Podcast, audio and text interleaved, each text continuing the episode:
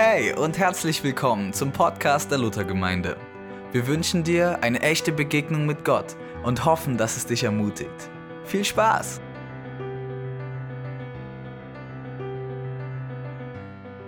Wir haben uns in diesen Tagen damit befasst, wie diese Herrlichkeit, also dieser Gott, an den wir glauben, den wir bekennen, uns nahe kommt. Und nicht nur uns nahe kommt, sondern wie er in uns hineinkommt und in uns Wohnung nimmt.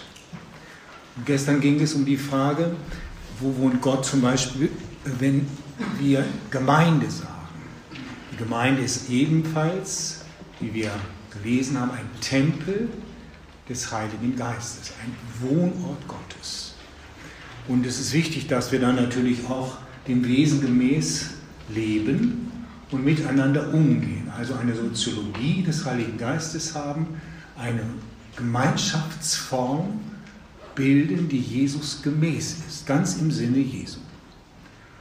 Und da ist zum Beispiel entscheidend, dass wir uns hingeben, dass wir einander höher achten, den anderen höher achten als uns selbst, schreibt Paulus im Philipperbrief. Das ist eine ziemlich starke Ansage. Er hätte auch sagen können, typisch für Jesus ist, dass er seine Feinde liebt. Ja? Das ist eine noch krassere Aussage. Ja? Wie kann man die Feinde lieben? Aber Christus ist für dich und für mich gestorben, als wir noch Sünder waren. Als wir Gott gar nicht im Herzen hatten. Die Liebe Gottes reicht viel, viel, viel, viel weiter, als uns das jemals bewusst ist. Sie geht unter den Schwellen der Tempel, sowohl bei Hesekiel, wenn er vom dritten Tempel spricht, oder in der neuen Welt, geht die Liebe Gottes unter den Türschwellen der Kirche durch. Er hält es mit uns aus, aber er begrenzt sich mit seiner Liebe nicht nur auf uns. Das kann man sehr schön nachlesen, wenn man im Prophetenbuch Hesekiel das Kapitel 47 liest. Da wird der Bote sozusagen mitgenommen in eine Vision und er sieht, wie das Wasser, das Sinnbild des Lebens, ist auch ein Sinnbild des Geistes, also das Wasser, das Lebendige, der Gott, der Lebendige, der, der lebensschaffende Geist, wie der sozusagen unter der Türschwelle des Tempels rausfließt. Und dann soll er messen immer und es wird immer mehr und es wird ein Riesenstrom. Am Anfang geht es patsch patsch und er ist verwundert und dann geht es bis zum Knie und nachher bis zur Hüfte und dann wird er mitgerissen in diesem Strom der Lebendigkeit, ein Strom der Heilung heißt es. Und dieser Strom kommt ganz am Ende der Bibel nochmal vor, in der Offenbarung des Johannes. Da wird von der neuen Welt gesprochen, die Gott so im Blick hat, wie das ist, wenn er im Mittelpunkt ist. Und dann fließt da immer noch ein Strom, der praktisch ein Heilungsstrom ist. Das nimmt Bezug auf diesen, diese Vision von Ezekiel. Wir lieben meines Erachtens eine Zeit, wo wir das merken, dass Gott Neues schafft in den Kirchen. Manche freuen sich drüber, manche ärgern sich drüber, aber wie immer, äh, Gott wirkt natürlich durch seine Liebe auch außerhalb der Kirche. Und trotzdem ist es sein Labor, das ist so sein, sein Vorzeigelaboratorium, die Gemeinde Jesu. Deshalb sollten wir uns darin bemühen, äh, jesuanisch unterwegs zu sein. Ja. Wir haben zwar keinen Heiligenschein, aber einige leuchten schon richtig prächtig. Ja. Das heißt, das dass wirklich die Ströme des lebendigen Wassers von uns fließen, um dieses Wort nochmal zu nehmen aus Johannes Kapitel 7. Ja. Daran liegt Gott.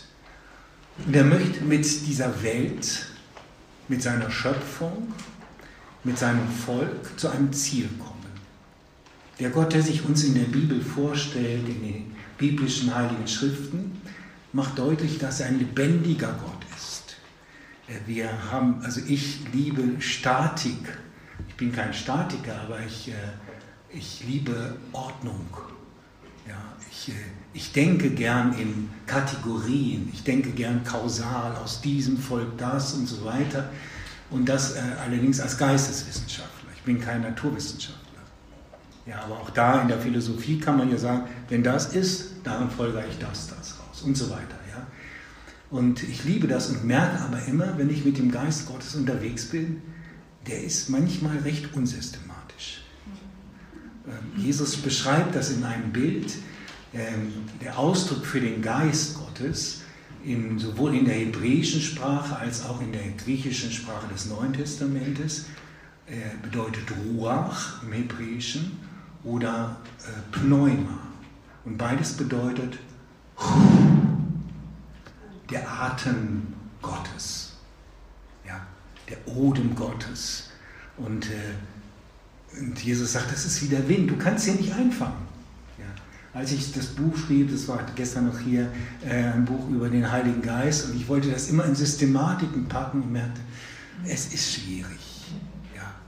Der macht es auch immer mal anders weil Gott lebendig ist. Nun hat Gott eine Treue, er ist in seinem Wesen treu, in seinen Wegen ist er flexibler als wir Menschen. Und deshalb, wenn wir Fürbitte machen oder Fürbitte leisten, versuchen wir Gott manchmal auch von seinen Wegen abzubringen. Ja, oder nicht? Also wer das äh, nicht glauben kann, der müsste mal so bei Mose nachlesen. Da sagt Gott zu ihm, also als das Volk Israel in der Wüste eigentlich sich ziemlich weit von ihm entfernt und mucksch ist und sauer ist, dass sie da noch nicht angekommen sind im Land und dann sich ein goldenes Kalb machen und so weiter. Und dann sagt Gott, jetzt ist aber Schluss. Also jetzt habe ich die Nase voll. Und das erzählt er seinem, wie es heißt, seinem Freund Mose. Also seinem Vertrauen. Er sagt, ich traue dir, ich mache Schluss mit diesem Volk. Und mit dir, Mose, fange ich neu an. Ja. Und dann argumentiert Gott mit Mose. Und sagt, kannst du nicht machen. Das geht doch nicht, wie stehst du denn da? Ja. Äh, überleg doch mal so ungefähr, ihr könnt das nachlesen. Und dann heißt es, es eine, eine, Luther übersetzt es, da änderte Gott seinen Sinn. Also er hat gesagt, ich mache mit diesem Volk weiter. Ja. Also Gott, Gottes Wege, aus seiner Liebe heraus verändert er oft Wege. Er geht mit uns Umwege durch Wüstenzeiten, Ursprünglich ist das nicht so geplant. Er geht mit uns Wege, auch wenn wir es nicht, nicht richtig glauben wollen. Seine Liebe ist ohne Grenzen und seine Gerechtigkeit ist ohne Grenzen, seine Gnade. Und der Geist Gottes begleitet uns in all diesen Wegen, er führt uns. Ein Freund von mir sagt immer, sei flexibel, sagt die Bibel. Ja, das kann man sich merken, aber äh, einfach oder Zinsendorf, einige kennen den Namen von Zinsendorf, Nikolaus Zinsendorf in Herrenhut, als die ganze Mission in Deutschland so richtig auf Touren kam. Und er hatte seine Schüler dort in Herrenhut und haben sie jeden Morgen ihre Andacht gemacht. Wir haben heute noch die Losung. Du hast sie eben richtig gelesen. Wo siehst du eigentlich jetzt, Jens? Bist du noch hier? Ist der Jens Präsenz? Ah, ja. War, heute Morgen war die von gestern, ne? Ja, ja. Sei flexibel, sagt die Bibel. Und äh, jedenfalls, und dann haben sie sich, damals war es üblich, dass man nicht so Englisch spricht, so wie wir manchmal, so Neuenglisch, sondern äh, man hat viel Französisch gesprochen schon. Und dann heißt es, wenn sie dann fertig waren, haben sie sich alle an die Hände gefasst und haben auf Französisch gesagt, à ta disposition, Monseigneur. Zu deiner Verfügung, mein Herr. Und das waren Missionsschüler und viele sind mit dem Sarg ausgereist. Wenn sie das gesagt haben, haben sie eigentlich gesagt, ich bin bereit für dich zu sterben. Das ist sehr beeindruckend, wenn man das liest. Also Gott zur Verfügung zu sein, ist eigentlich der Schlüssel um seinen Willen nahe zu kommen. Im Römerbrief, Kapitel 12, heißt es, lebt nicht nach dem Schema, nach dem Denkmuster dieser Welt, ja, der Weltzeit, sondern erneuert euren Sinn, und zwar immer wieder, immer während, ist eine Verlaufsform, ja, in eurem Denken und auch in unserem Körper. Gebt eure Körper hin als ein Gott wohlgefälliges Opfer dass ihr erkennen könnt, was der Wille Gottes ist. Das Gute, das Wohlgefällige und das Vollkommene. Hingabe ist ein Schlüssel dafür, dass man den Willen Gottes erkennen kann. Römer 12. Nun hat Gott mit jedem von uns, denke ich, einen guten Weg. Also wir gehen als Christen davon aus, dass Gott uns kennt, besser als wir uns kennen, und dass er mit jedem von uns auch eine Berufe, eine Geschichte hat. Und er will zum Ziel kommen mit uns. Er will zum Ziel kommen. Der Gott, der uns sich vorstellt, ist lebendig. Das, was gewesen ist von der Zeit, wiederholt sich nicht wie im hinduistischen, hinduistischen östlichen Denken, wo man sagt, es kehrt alles nochmal wieder und nochmal wieder und irgendwann soll es dann vollkommen möglichst werden. So ist die Lehre in der, in der Schrift nicht, sondern Gott setzt einen Anfang in der Schöpfung, in der Urschöpfung und er setzt ein Ziel. Und das Ziel ist, dass Gott alles in allem ist. Dass Gott uns sozusagen in uns aufgeht. Das ist das Ziel Gottes. Dass wir vereint sind mit ihm, versöhnt sind. Seine ganze Welt, seine ganze Schöpfung. Deshalb heißt es zum Beispiel, wenn der Auferstandene seine Jünger sendet, und wir kennen den Sendungsbefehl, viele von uns vielleicht, geht hin in alle Welt und so weiter. Und äh, bei Markus wird das etwas differenzierter noch ausgedrückt. Da sendet der Auferstandene sie und sagt, geht hin und predigt das Evangelium der ganzen Schöpfung. Also auch die nichtmenschliche Schöpfung wird mit einbezogen. Ja, Franziskus lässt grüßen. Ja? Wir haben heute Abend mit dem Westen uns unterhalten und das war auch nett beim Abendessen. Die wollten mitessen und es waren so viele. Und dann haben wir versucht, ihnen im Namen Jesus deutlich zu machen, dass sie ja eigentlich auch der Lösung bedürftig sind, aber sie sollten doch bitte den Tisch verlassen. Manchmal haben sie es gemacht. Ne? Jens, so ab und zu sind sie mal wieder weggeflogen, wenn wir dann das gesagt haben. Also man kann natürlich viele Geschichten dazu erzählen. Äh, warum sage ich das? Weil Gott hat ein Ziel, ein Telos heißt das. Er will das, was er angefangen hat, vollenden. Mein Taufspruch, den finde ich sehr schön. Er hat Paulus mal geschrieben, ich bin in voller Zu, ich bin guter Zuversicht, schreibt er, dass der, welcher in dir angefangen hat, das gute Werk, er wird es auch vollenden, bis zum Tag Jesu Christi. Ja, das ist schon mal eine Ansage. Ja. Und also da, da kommt Gott mit mir zum Ziel, hoffe ich jedenfalls. Und mit dir auch. Also wie vollendet Gott dein Leben? ist das zu Ende, wenn du stirbst. Wenn du hier auf der Erde sagst, ich kann nicht mehr, das war's. Bist du dann vollendet? Oder ist das der Startschuss zur Vollendung? Oder ist das das Ende? Überleg dir mal, mit welcher Lebensphilosophie du unterwegs bist.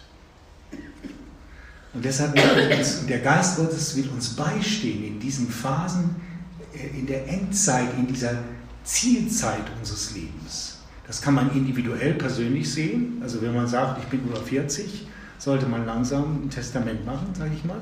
Ja, zumindest schon mal nachdenken, dass man sterben könnte. Ne, haben wir heute auch drüber gesprochen, Jens. Siehst du. Äh, Finde ich nicht, nicht schlecht. Viele sagen, ich mache kein Testament, da sterbe ich ja. Ich sage, ja, ist das neu? Ist dir die Idee neu, dass du mal stirbst? Ja. Äh, also es wird irgendwann mal reichen dann bist du fertig mit der Welt. Ja? So, und dass man das ganz gezielt angeht und wir leben in einer Kultur, wo das Sterben und diese Zeiten der Vollendung, so nenne ich sie mal positiv, mehr oder weniger verdrängt werden. Darüber spricht man nicht. Das ist unheimlich. Das, das will man nicht. Also zur Beerdigung, wenn wir, wenn wir das dann sagen und so weiter, es hat Gott gefallen. Hör auf, Gott hat Gott nicht gefallen, ist alles schlimm. Also ich will hier gar nicht mehr mich erinnern. Oder wir zitieren in der klassischen äh, Liturgie, wenn man so Beerdigung macht, Herr, lehre uns bedenken, dass wir sterben müssen, auf dass wir klug werden. Psalm 90, ja. Herr, lehre uns bedenken, dass wir sterben müssen, auf dass wir klug werden. Und eigentlich müsste man heute chorisch beten, Herr, gib, dass wir vergessen müssen, können, dass wir sterben müssen, damit wir weiter fröhlich leben. Ja, das ist, hat sich verschoben, die ganze Nummer. Ja, ich will das Sterben nicht verherrlichen, aber es gehört mit zum Leben unter der Herrschaft des Geistes. Dass er uns in dieser Zeit nicht verlässt und dass wir auch eine Hoffnung haben für unser Leben persönlich oder auch für, für diese Welt. Wenn wir keine Hoffnung haben, dann haben wir im Grunde genommen in dieser Zeit kaum noch etwas zu sagen. Was für eine Hoffnung hast du? Oder sagst du, es geht alles unter, ist sowieso jetzt langsam das Ende erreicht. Wenn du gläubig bist, sagst du, Jesus kommt wieder und dann ist Schluss. Ja. Ist das deine Lehre über die letzten Dinge? Und deshalb will ich mit uns heute über die letzten Dinge nachdenken. Es ist ein Riesenthema, auch zugestanden. Und äh, man nennt das in der Theologie die Eschatologie. Eschaton ist das Ende, das, die letzten Dinge sozusagen. Und das, was die Bibel uns zeigt an markanten Aussagen über diese letzte Zeit, da sind die Christen vielfach verwirrt. Als ich ein kleiner Junge war, weiß ich noch, meine Eltern waren fromme Leute, meine Großeltern auch. Und dann war wie Malgo und was da alles für Leute kamen, die haben ganz schön viel zur Verwirrung beigetragen, fand ich. Ja. Und immer hieß es, jetzt kommt der Herr, weil die, die Welt geht unter. Ich weiß noch, ich ging in den Einkaufsladen, meine Mutter hatte so einen Einkaufsladen. Und ich sage, Mutti, wie ist das, wenn die Welt untergeht? Und sie sagt, das weiß ich nicht genau, das müssen wir dem Heiland überlassen. Kluge Antwort, finde ich, ja. Aber äh, ja, vielleicht, sagt sie, wird, wird es im Feuer aufgehen. Ich sage, oh, das ist aber nicht schön. Ne? Freust du dich darauf? Nee, sagt sie, eigentlich nicht. Also wir haben ehrlich miteinander geredet. Ja. Was ist das? Oder wenn einige haben das ja mitgekriegt, ich bin schon sehr eingeschränkt in meiner Bewegung zurzeit. Und äh, die Ärzte sagen, ja, also Sie wissen ja, was das bedeutet. Und dann sage ich, Sie brauchen mir das nicht erzählen. Ja, ein bis drei Jahre rechnen wir, können Sie noch leben. Wenn Sie Glück haben, auch 25. Ich sage, ich habe immer Glück. äh, aber außerdem bin ich Pastor. Ich habe so viele Menschen beerdigt. Wenn ich nicht glaube, dass ich eine Ewigkeit vor mir habe, wer dann? Ja, sagte, eigentlich haben Sie recht. Ja, Manchmal stehe ich morgens auf und denke, Herr, ich bin wieder einen Tag näher dran, am Ziel. Ja? Und dann freue ich mich. Wieder ein, einen Schritt weiter, am Ziel. Nicht, dass ich mein Leben verneine, ich lebe sehr gerne. Und je mehr ich mir dessen bewusst bin, dass ich ein Ziel habe im Leben, umso konzentrierter lebe ich im Hier und Jetzt. Es ist keine Weltflucht, kein Eskapismus, wie das heißt in der Philosophie, wo man rausflieht und sagt, ich, ich will sterben, ich habe keinen Bock mehr auf dieses Leben. Das ist überhaupt nicht der Fall, ganz im Gegenteil. Je näher du Gott kommst, umso mehr liebst du das Leben. Je näher du Christus kommst oder er dir kommt, umso mehr geschieht das, dass der Himmel ganz auf die Erde kommt. Das heißt, du wirst erdverbundener, je mehr du im Himmel zu Hause bist. Und das geschieht durch den Heiligen Geist. Nun, ich will uns mit äh, hineinnehmen in ein paar Aussagen, die das nochmal unterstreichen. Ich lese zunächst einen Text aus dem ersten Petrusbrief, der steht auf dem Skript oben nicht drauf. 1. Petrusbrief, Kapitel 3. Und dort schreibt der Apostel, wie wichtig ist, das ist, dass wir uns Rechenschaft darüber geben, was wir eigentlich hoffen. Ich lese doch wenn ihr, euch, wenn ihr auch leiden solltet, Vers 14, 1. Petrus Kapitel 3, Vers 14 folgende. Doch wenn ihr auch leiden sollt um der Gerechtigkeit willen, glückselig seid ihr, im, ihr drohen, und, aber fürchtet nicht, entschuldigt bitte, glückselig seid ihr, ihr drohen, also diejenigen, die verfolgen, aber fürchtet nicht und lasst euch nicht beunruhigen, sondern heiligt vielmehr Gott, den Herrn in eurem Herzen. Das ist eigentlich das, was wir am ersten Abend bedacht haben. Was das bedeutet, heiligen heißt, dass Gott ganz bei dir zu Hause ist. Heilig heißt, du wirst ein Teil von Gott. Eigentlich so. Und weil Gott das will und weil Gott das macht. Nicht, weil du rumrödelst als Christ, sondern weil Gottes Anliegen das ist. Seid aber alle Zeit bereit, zur Verantwortung gegenüber jedermann, der Rechenschaft fordert über die Hoffnung, die in euch ist. Und zwar mit Sanftmut und mit Ehrerbietung. Also wenn mich jemand fragt von den Friday for Future Leuten oder den äh, Last Generation Leuten, die keine, kein, nix, keine Zukunft mehr haben, vielfach. Die Last Generation Leute, die meisten haben, wenn man sie fragt, diese Erde geht, geht weg. Wir schaffen die Wende nicht mehr. Da ist keine Hoffnung mehr da. Und wenn ich dann sage, also ich habe eine Hoffnung für diese Welt, was? Das ist eine Illusion, das geht gar nicht. Und dann erzähle ich von meiner Hoffnung, was Gott vorhat mit dieser Erde. Und dann sagen sie, ja, es hört sich toll an. Und sie glauben das wirklich? Ich sage, ja. ja. Das tönt mich total an. Ja. Das gibt mir eine Motivation, mich zu investieren. Ist ja cool. Und dann war es das. Also man muss dann noch ein bisschen weiter Rechenschaft geben. Und wenn es dann persönlich wird, sage ich, und wenn ich sterbe, wisst ihr, dann geht es erst richtig los mit meinem Leben. Ja, dann ist man wirklich im Gespräch. Ja.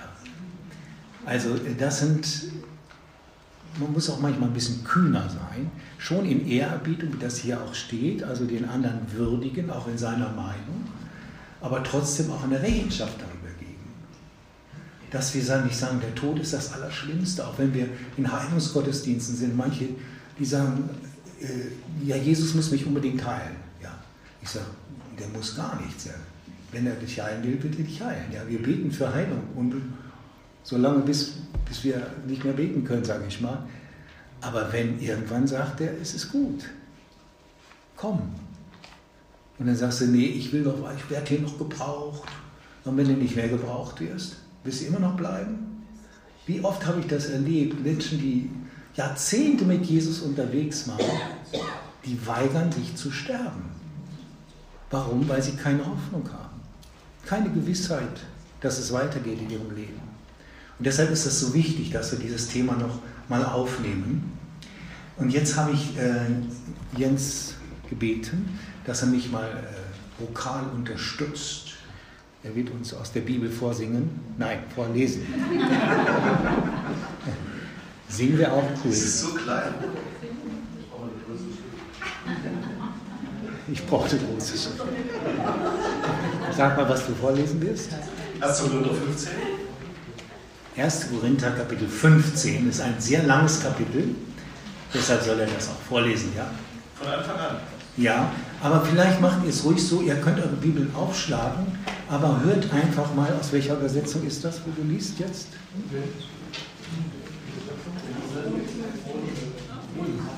Hans Bruns. Hans, Hans Bruns. Ja, ist auch okay. es ist eine Übertragung, also nicht wortwörtlich, aber sehr gute Übertragung. Ja? Aber hören wir ruhig mal rein. Vielleicht hör einfach mal ganz, ganz konzentriert zu und Jens, ich bitte dich langsam zu lesen.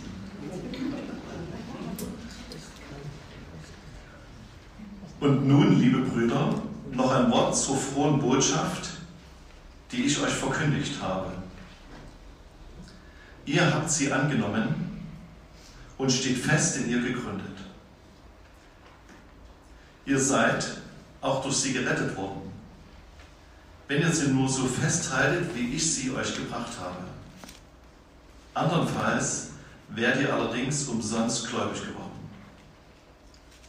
Ich habe euch von allem das weitergegeben, was ich selbst empfangen habe. Christus ist nach dem Zeugnis der Schrift für unsere Sünden gestorben. Er wurde begraben und ist dann wiederum, wiederum nach dem Zeugnis der Schrift am dritten Tage auferweckt.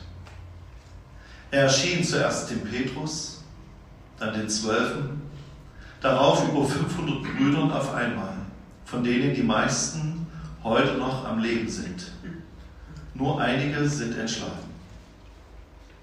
Dann erschien er Jakobus, dann allen Aposteln. Zuletzt von allen erschien er auch mir, da ich doch nur wie die Spätgeburt bin. Denn ich bin der Geringste unter ihnen. Ich bin es nicht wert, ein Apostel genannt zu werden, weil ich die Gemeinde Gottes verfolgt habe. Aber durch Gottes Gnade bin ich, was ich nun bin. Und seine Gnade an mir ist nicht vergeblich gewesen, sondern ich habe mehr als alle anderen gearbeitet. Nicht aber ich, sondern die Gnade Gottes, die mit mir ist. Aber ob ich es nun war oder ob jene es sind, wir haben euch diese frohe Botschaft gebracht und so seid ihr gläubig geworden.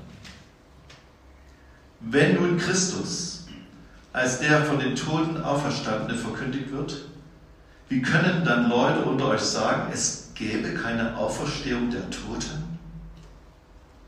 Wenn es keine Auferstehung der Toten gibt, dann ist auch Christus nicht auferweckt worden. Wenn aber Christus nicht auferweckt ist, dann ist unsere ganze Verkündigung hinfällig. Dann ist auch euer Glaube leerer Wahn. Dann aber stehen wir alle als falsche Zeugen Gottes da. Denn wir haben gegen Gott gezeugt, dass er Christus auferweckt hat. Denn er hat ihn ja nicht auferweckt, wenn ihr recht habt, dass die Toten nicht auferstehen.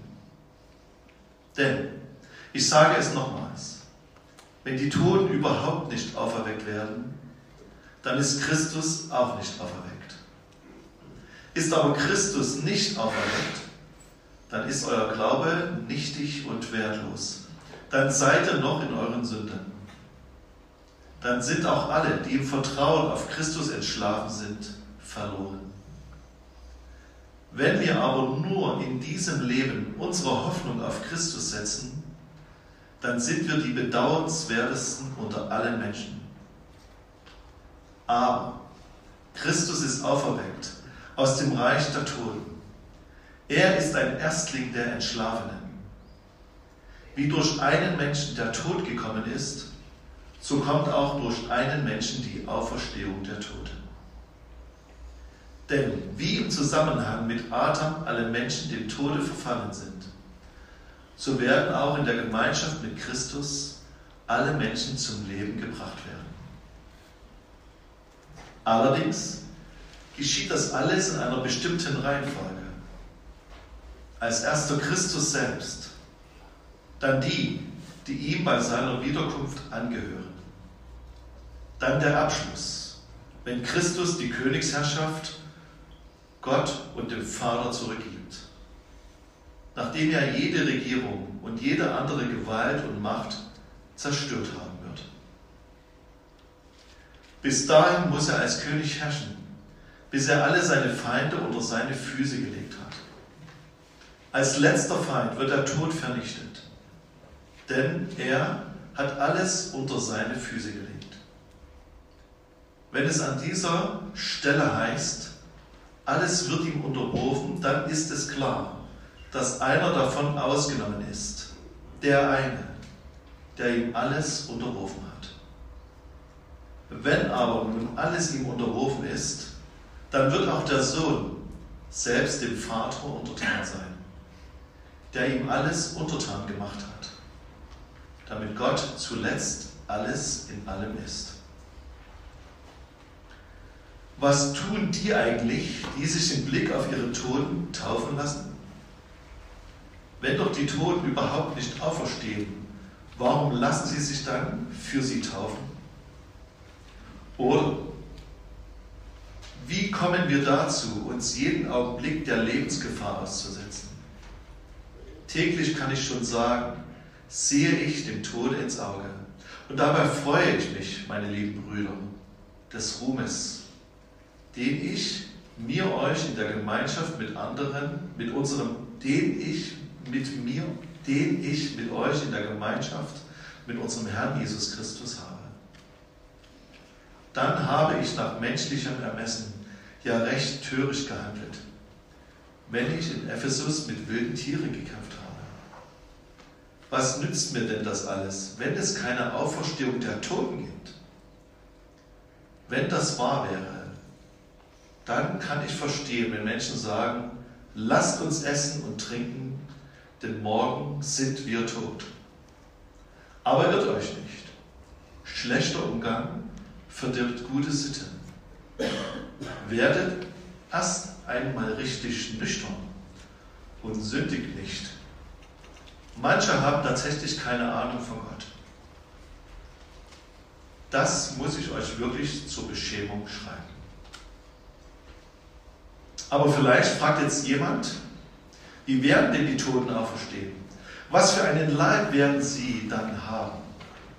Du Tor, was du siehst, wird erst dann lebendig, wenn es gestorben ist. Was du siehst, ist nicht schon die Pflanze, die später wächst, sondern nur ein nacktes Samenkorn, sei es nun Weizen oder irgendeine andere Getreideart.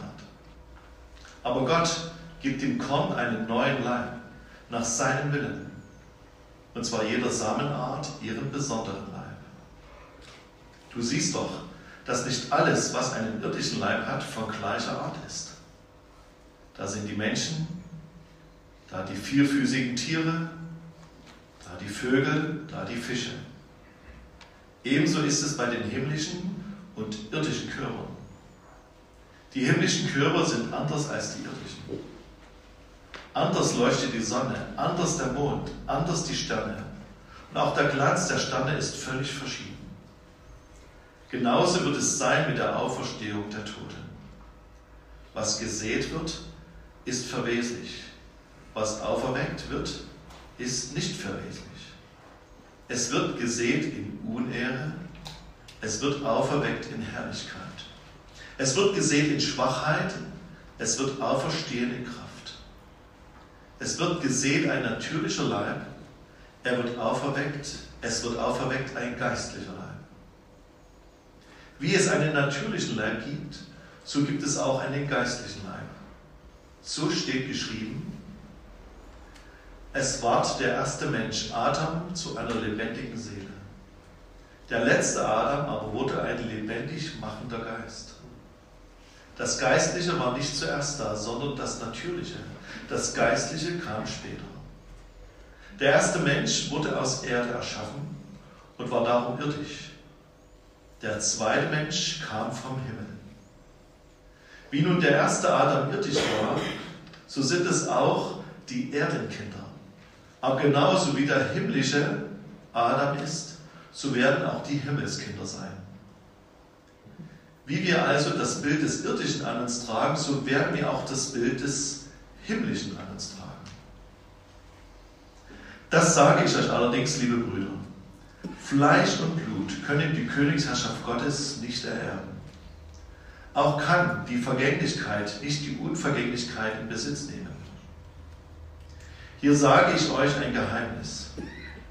Wir werden nicht alle entschlafen, aber wir werden alle verwandelt werden. Und zwar im Nu, in einem Augenblick bei der letzten Posaune. Sie wird erklingen und dann werden die Toten unverweslich auferstehen und sie werden verwandelt werden. Denn das Verwesliche muss Unverweslichkeit anziehen und dies Sterbliche Unsterblichkeit. Wenn dies geschehen ist, wird das Wort der Schrift sich erfüllen. Der Tod ist aufgelöst in einem Sieg. Tod, wo ist dein Sieg? Tod, wo ist dein Stachel? Der Stachel des Todes ist die Sünde. Die Kraft der Sünde ist das Gesetz. Gott aber sei gedankt, der uns den Sieg gibt durch unseren Herrn Jesus Christus. Darum, meine lieben Brüder, werdet fest, lasst euch nicht wankend machen. Werdet alle Zeit eifriger in der Arbeit für den Herrn. Ihr wisst doch, dass eure Mühe nicht umsonst ist, wenn ihr in der Verbundenheit mit dem Herrn bleibt. Ja, danke schön. Ist auch gut, mal so einen langen Text mal zu hören als Ganzen, ja. Äh, oft, wenn man Bibel liest, dann liest man so, ach, das ist alles zu kompliziert, lieber was Erbauliches, Herr, du hast mich lieb, piep, piep, piep und so weiter, dann geht das Leben fröhlicher weiter. Ein Freund von mir ist äh, katholischer Theologe in Wien, Paul Zulehner heißt er, er hat es mal so formuliert, wir haben die Christen, Mitchristen, also als Theologen, haben wir sie vertröstet aufs Diesseits. Sie haben keine Freude mehr aufs Jenseits. Das ist interessant. Ja. Also dass natürlich auch in vielen, wir wollen unser Christianier leben und es ist toll, mit Jesus zu leben und Halleluja und all sowas. Und das macht Freude. Aber was hast du für eine Hoffnung? Und die ist verbunden, wenn wir den Text eben richtig gehört haben, mit der Wiederkunft Jesu. Also wir Christen, wenn wir dann noch leben, wir haben heute wieder so ein bisschen rumgeflaxt, ich sage ja, dann machen wir das noch, es sei denn, der Herr kommt wieder so schnell. Ne? Ah, so schnell wird es noch nicht, dauert noch ein bisschen und so, muss dies und das noch sein, allen Völkern muss noch verkündigt werden und dann kommt er. Morgen kommt er nicht. Ja. Woher weißt du das? Jesus sagt, keiner weiß genau, wann er kommt. Ja, nur der Vater weiß es. Und ihr werdet überrascht sein. Also eine Erwartung zu haben. Christoph Blum hat etwa ein, ein lutherischer Theologe aus, aus, dem Württembergischen, der sehr viel Heilungserfahrung und Wunder und Kraftwirkung in seinem Leben gehabt hat. Die ganze lutherische Kirche wurde damals aufgemischt, etwa im 19. Jahrhundert war das. Und äh, der hatte so eine starke Wiederkunftserwartung.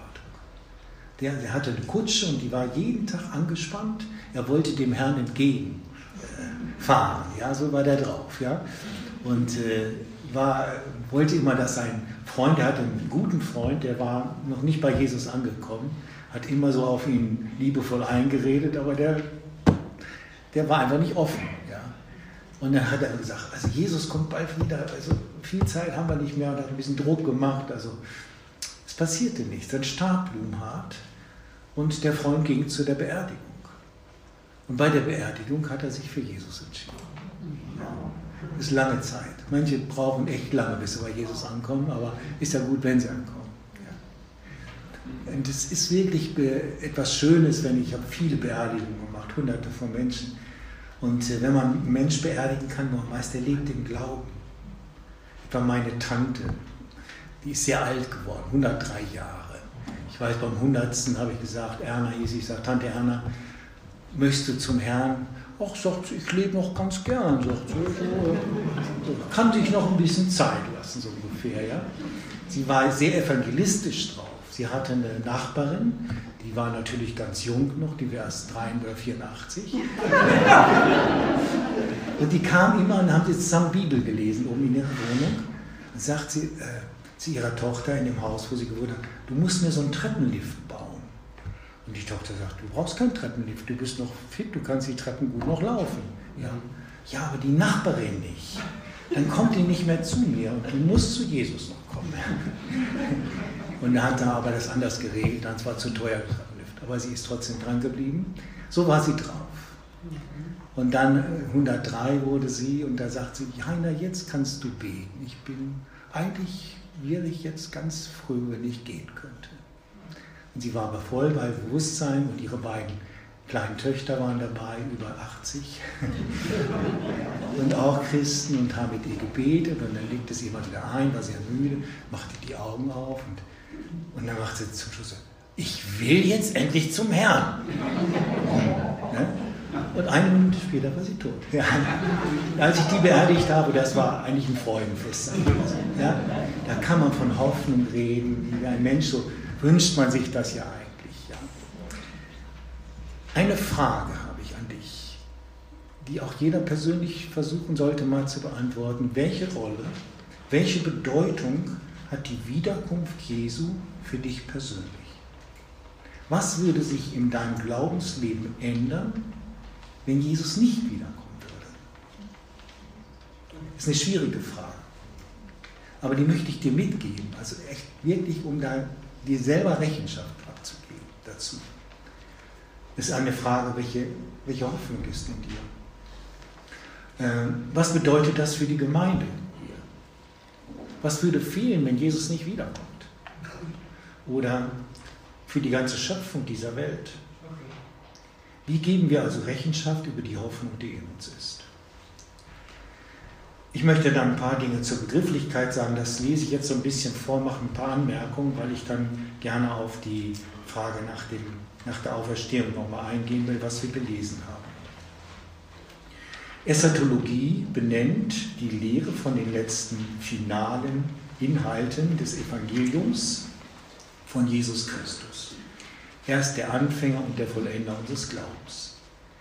2.2. Seit einigen Jahren wird die Lehre von den letzten Dingen neu bedacht, kommt neu in den Blick, jedoch immer noch mit Zurückhaltung. Das Seit müsst ihr streichen, das ist da reingerutscht. Der eschatologische Tisch ist in der Westkirche kaum gedeckt. In der Westkirche, das hat ein Athanasius Fletzis mir vor kurzem gesagt, ein orthodoxer Theologe in München, einer der führenden orthodoxen Theologen in München. Ohne die Lehre von den letzten Dingen, vom Ziel, vom Finale, vom Telos im Griechischen Gottes, verblasst jedoch unser Glaube. 1. Korinther 15, Vers 23, was wir eben gelesen, gehört haben. Bruns hat es etwas lockerer übersetzt. Luther übersetzt, wenn wir nur in diesem Leben auf Christus hoffen, sind wir die elendsten von allen Menschen. Das ist krasse Aussage. Ja? Also wenn das Finale nicht gefüllt ist mit Inhalten, dann sagt er, Leute, warum habe ich mich dann vor die, vor die wilden Tiere werfen lassen? Warum habe ich das alles auf mich genommen? Warum habe ich hier mitgearbeitet in der Gemeinde bis zum Umfallen? Ja. Warum mache ich das eigentlich alles? Und es braucht ein Ziel. Wenn du kein Ziel im Leben hast, dann burgst du rum, um es mal locker zu sagen. Also du, du taumelst so, wie ich gehe. Du bist, bist taumelig, ja, weil du kein Ziel hast. Und das Ziel fokussiert dein ganzes Leben. Ja. Das ist eine ganz wesentliche Sache. 2.3 folgende Inhalte, also was sind die Themen dieser Eschatologie, die zähle ich jetzt nur mal einfach auf. Ähm, Gemeinde in der Endzeit. Das ist ein großes Thema für wir leben in der Endzeit und dann wird das alles erzählt, was in der Endzeit für schlimme Dinge passieren und so weiter. Es ist eine Bewährungszeit. Eine Zuordnung zur Soteriologie, zur Lehre von der Erlösung ist dabei wichtig. Letzte Woche rief mich ein Theologe an aus Süddeutschland und wir sprachen über die Endzeit und was alles so schwierig wird und so weiter. Und er, er sagte, fragte mich, wie ich denn diese Zeit verstehen würde, ob es ein Stichwort gibt. Ich sage ja, es sind Geburtswehen. Äh, ich komme mir vor wie in einem Kreissaal. Es wird was Neues geboren. Ach, sagt er, das ist aber interessant. Ich denke, wir sind im Hospiz. Es geht alles runter. Ich sage, ja, da haben wir unterschiedliche Lesarten von der Schrift, glaube ich. Ja. Wenn Paulus zum Beispiel sagt, es sind die Geburtswehen, Römer 8, des Neuen, was kommt, der Vollendung. Ja. Ich habe nie ein Kind geboren, aber ich war dabei, als unsere drei Kinder dann ziemlich schnell hintereinander geboren sind. Keine Drillinge, aber innerhalb von zwei, drei Vierteljahren, drei Kinder, flupp, flupp, flupp. Und ich bin nicht, ich bin nicht umgefallen dabei. Ne? Aber das ist schon, äh, wenn so eine Frau da in Wehen schreit, dann weiß man, meine Güte, warum mussten das so sein? Ja? Die Wehen, das, das Schmerz, den Gott hat, auch die Gerichte, die kommen natürlich. Gott greift ein, er lässt das Böse nicht einfach laufen, er zieht es immer wieder zurück und legt immer noch mal nach, noch eine Gnadenzeit, noch mal härter. Sagt, meine Güte, was für eine Geduld hat der liebe Gott mit uns. Ja. Aber es ist das Neue, das kommt also das angefangen hat, in uns schon zu leben mit Christus. Da ist das Neue, der Christus in dir ist nicht tot zu kriegen. Der ist nicht tot zu kriegen. Ja. Und das ist, gehört also dazu. Ohne die Lehre von den letzten Dingen, vom Ziel verblasst alles. Es kommt noch die Lehre von der Wiederkunft Jesu dazu. Das wird meist im Advent, kommt das im Mittelpunkt. Der Auferstehung der Toten und die Frage nach der Unsterblichkeit. Wo sind wir im Zwischenzustand? Also wenn jetzt, wenn ich heute Nacht sterbe, wo bin ich dann? Finde ich, ist eine interessante Frage, möchte ich gerne wissen. Ja. Äh, und äh, wir werden da gleich zu kommen. Ich werde es gleich sagen, wo ich dann lande. ähm, jeweils nach meiner Auffassung. Martin Luther sagt, wenn du jetzt stirbst, ist es ein Moment. Und wenn du auferstehst, ist es der gleiche Moment. Wir schließen die Augen und öffnen sie und sind bei Gott. Das war Martin Luthers äh, Auffassung davon. Andere sprechen von dem Zwischenreich, dem Totenreich, das ist also hebräisches, jüdisches Denken, das Hades. Man wird aufgehoben in einem Totenreich und wartet da in so einer kühlen Höhle rum. Und äh, Werner Gitt zum Beispiel, der ist bei uns in der Gemeinde, so ein evangelistischer Naturwissenschaftler, der sagt, sag mal, was ist das Totenreich eigentlich? Müssen wir da warten so lange? Gibt es zwei Abteilungen, eine für Christen und eine für Nichtchristen oder so? Das sind ja alles solche Fragen. Ja? Was ist im Totenreich? Im Totenreich ist das Evangelium gepredigt worden, heißt es in der Schrift, bei Petrus. Jesus ist hinabgestiegen in unserem Glaubensbekenntnis in das Reich der Toten. Was hat er dort gemacht? Er hat das Evangelium verkündigt. Also alle, die vor Jesus gelebt haben, und im Totenreich sind, kennen das Evangelium. Das ist übrigens auch ein ganz interessanter Gedanke. In der Ostkirche, also in orthodoxen Kirchen, ist diese Passage im Glaubensbekenntnis eine der wichtigsten Passagen. Weil man sonst für die Verstorbenen überhaupt keine Chance mehr sieht, was die, die vor Jesus gelebt haben, müssen ja dann alle verloren gehen, so ungefähr. Ja? Aber Jesus hat im Totenreich gepredigt. Ja? 1. Petrusbrief. Also ähm, das sind alles Fragen, die uns bewegen. Dann kommt dazu ein ganz großes Thema, das sogenannte tausendjährige Reich, Chiliasmus. Was ist das für ein Ding? Ja, offenbar mit der Wiederkunft Jesu verbunden gibt es eine Zeit hier auf der Erde, wo der Satan, also das Böse, gebunden ist, in einem höchsten Maß. Er ist noch da, aber er ist absolut eingeschränkt. Also das wird ein, zu sowas, das wird eine Erweckungszeit sein eine Friedenszeit, messianisches Reich. Und unsere jüdischen Freunde, die erwarten den Messias. Wir erwarten den wiederkommenden Messias. Und es ist eine und die gleiche Person. Und als ich das, das war immer weg. Darüber wurde zu meiner Zeit nie mehr gepredigt. Und dann haben die Eltern gesagt, früher haben sie uns damit zugetextet. Und jetzt wissen wir nicht, kommt der Herr vor dem tausendjährigen Reich oder nach dem tausendjährigen Reich wieder. Da haben sich die Christen gegenseitig verrückt gemacht. Und das Ganze wird überhaupt nicht mehr gepredigt. Obwohl es ein Hoffnungssignal ist für diese Welt. Für die Fridays for Future Leute. Die sagen, was? Das steht in der Bibel. Ich sage, ja, yippie. Ja, das Friedensreich. Das ist doch nicht im Himmel, ja, sondern es ist auf der Erde. Wenn das Kind vor dem, vor dem, wie heißt es, dem Loch der Schlange spielt. Ja, wenn die, wenn die bösen Wölfe keine bösen Wölfe mehr sind, sondern liebe Wölfe. Ja. Also diese Zeit wird uns verheißen in der Bibel. Welche, welche Rolle spielt das in deinem Leben? Bei den vielen, die, die voller Angst, die sind mit Angst zugeparkt. Ihr Denken ist wie verkleistert und voll Angst. Gerade die junge Generation. Ich habe vor kurzem in einer, einer Runde mit jungen Studenten gefragt, stellt euch mal euer Leben vor, wie sieht euer Leben in zehn Jahren aus? Was, worauf freut ihr euch? Was ist euer Ziel? Ich habe gedacht, die erzählen was. Dann haben wir fünf Minuten schweigend gesessen. Sag ich, haben diese Frage verstanden? Ja, ja, sagten sie, aber die stellen wir uns nicht. Ich sage, wieso denn nicht? Weil wir keine Zukunft haben. Wir müssen die Gegenwart genießen und auskosten. Es gibt keine Zukunft für unsere Generation. Es, das war für mich so erschütternd in dem Moment. Ich dachte, ich bin im falschen Film. Ja, ich bin so die Babyboomer-Generation.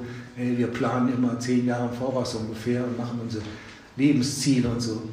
Überhaupt Ansage null. Da war ich wirklich erschrocken.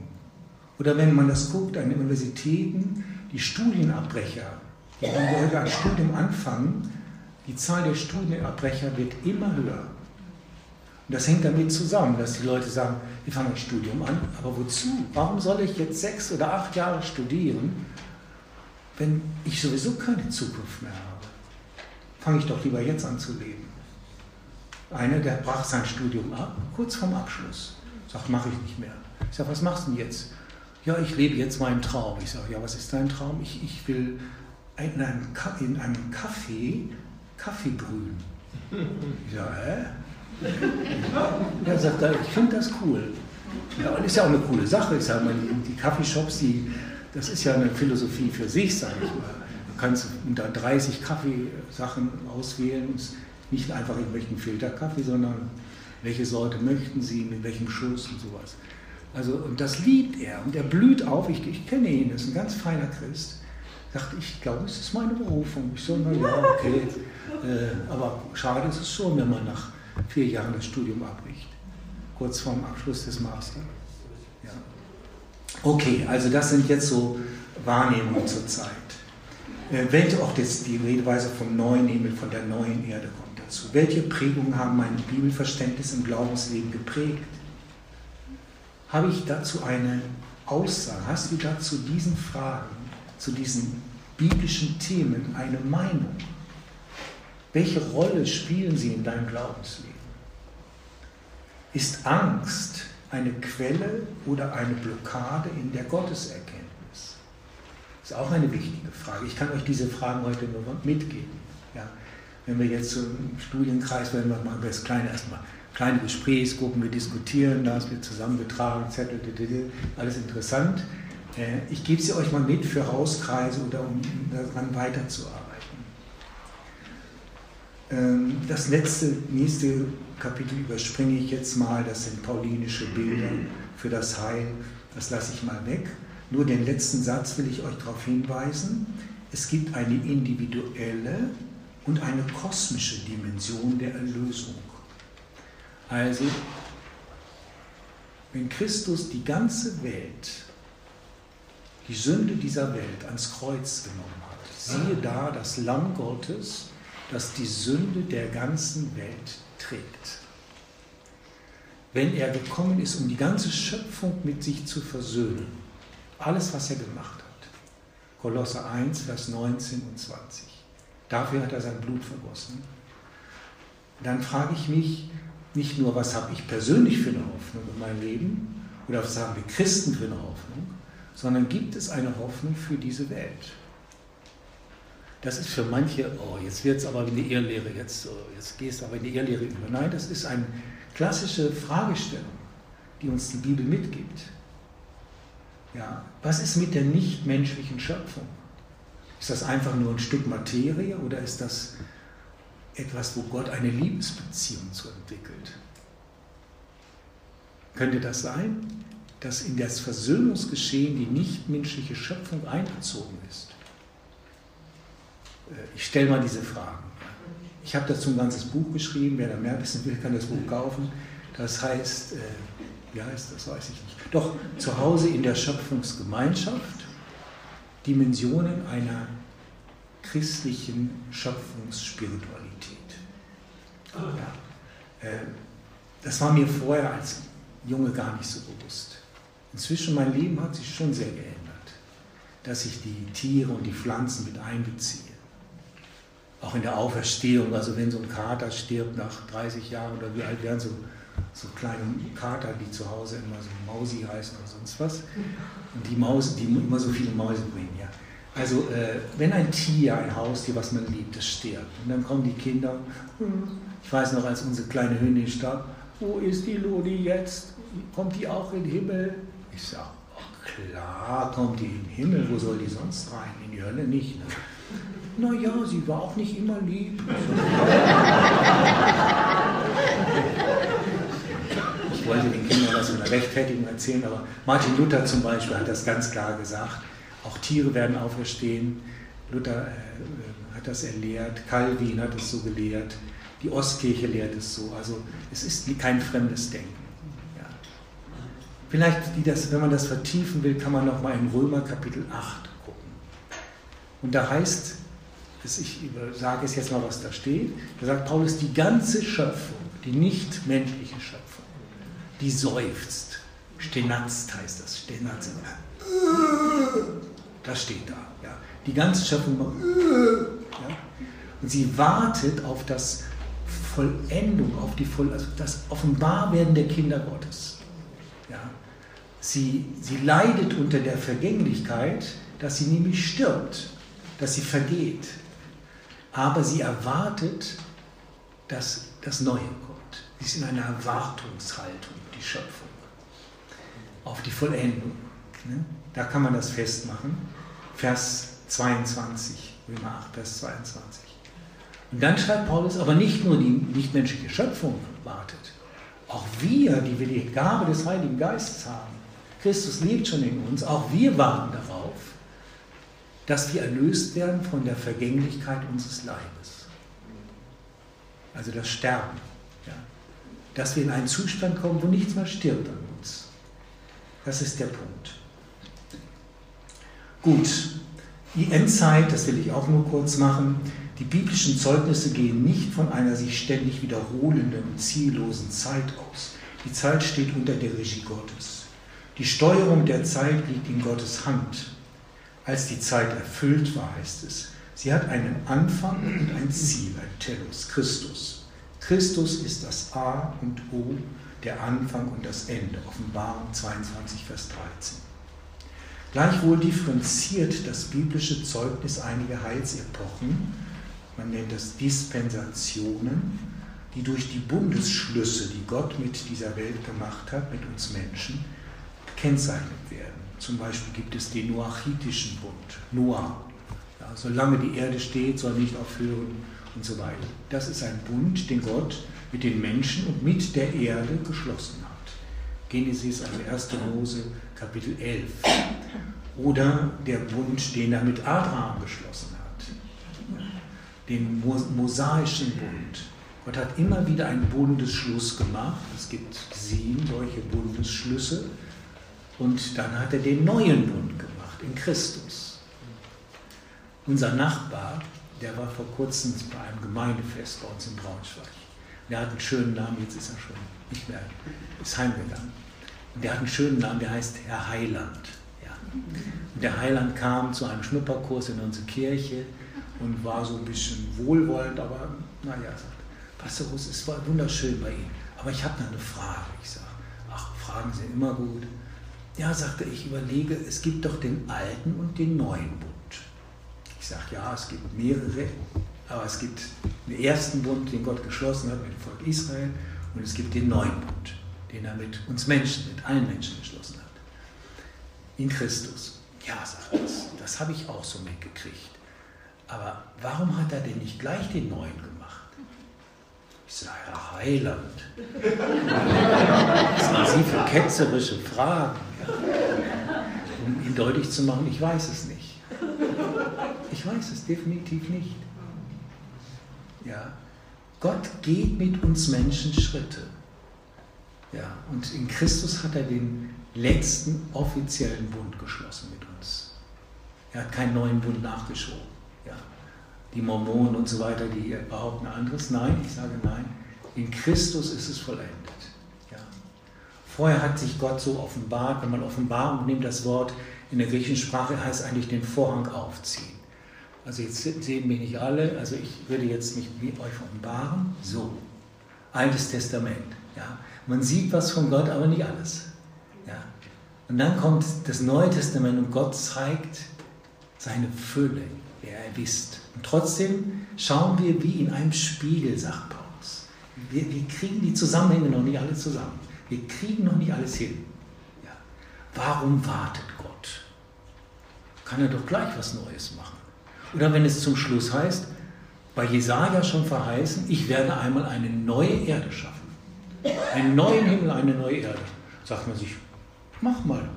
Die alte ist sowieso schon, die Eier hat und Bumm. Ja. Worauf wartest du noch, Gott? Was, was macht ihn warten? Was denkst du? Warum wartet Gott? Jemand von euch eine Antwort drauf? Dass viele Menschen doch zu ihm kommen. Dass viele Menschen zum Glauben kommen. Ja, ja. Hattest du auch, ne? Das ist auch das, was mir immer am ehesten einfällt. Weil er sagt, ich möchte, dass viele noch in meine Gemeinschaft kommen. Denn alles, was nicht in Gemeinschaft mit Gott ist, wird vergehen. Wird, wird einfach keine Zukunft nur das, was mit Gott in Gemeinschaft ist. Das ewige Leben sozusagen. Und äh, in der jüdischen Philosophie und jüdischen äh, mittelalterlichen Tradition, da gibt es viele interessante äh, Überlegungen. Die haben sich das natürlich auch überlegt. Die waren kluge Männer und Frauen aber die haben einen Begriff gewandt, verwandt, der wird jetzt öfter mal vorkommen, das nennt sich Simsum. Sie bezeichnen das als Simsum, als ein Wesen zu Gottes. Eigentlich heißt das so viel, dass Gott sich zurückhält aus Liebe. Das Warten ist, er hält sich zurück, um nicht, Dominus, um nicht zu dominieren, weil er uns in eine Freiheit bringt. Wir sprachen gestern auch über dieses Thema. Ja. Simsum heißt so viel, Gott zieht den Bauch ein. Die Juden haben immer äh, jüdische Freunde, in der jüdischen Sprache ist das alles bildlich. Ja. Gott zieht den Bauch ein. Ja. Er hält die Luft an und sagt, hoffentlich kommen die, hoffentlich, hoffentlich gehen sie drauf ein. Er hofft, er ist ein Gott der Hoffnung. Römer, 3, Römer 15, nee, Römer 13, doch Römer 15. Er ist ein Gott der Hoffnung, ein Gott des Trostes und ein Gott der Geduld. Ein Gott der Geduld, ein Gott der warten Mit diesem Gott haben wir zu tun. Gut, ich gehe jetzt mal ein bisschen weiter. Ähm, könnt ihr noch, sonst machen wir eine kurze Pause. Ich gucke mal, das ist schon, ach, schon 20 vor 9. Wir machen keine Pause, oder? Um 9 wollen wir aufhören. Gut, dann gehen wir mal auf die Rückseite, da steht auch noch ein bisschen was drauf. Mal schauen, was wir da hinkriegen.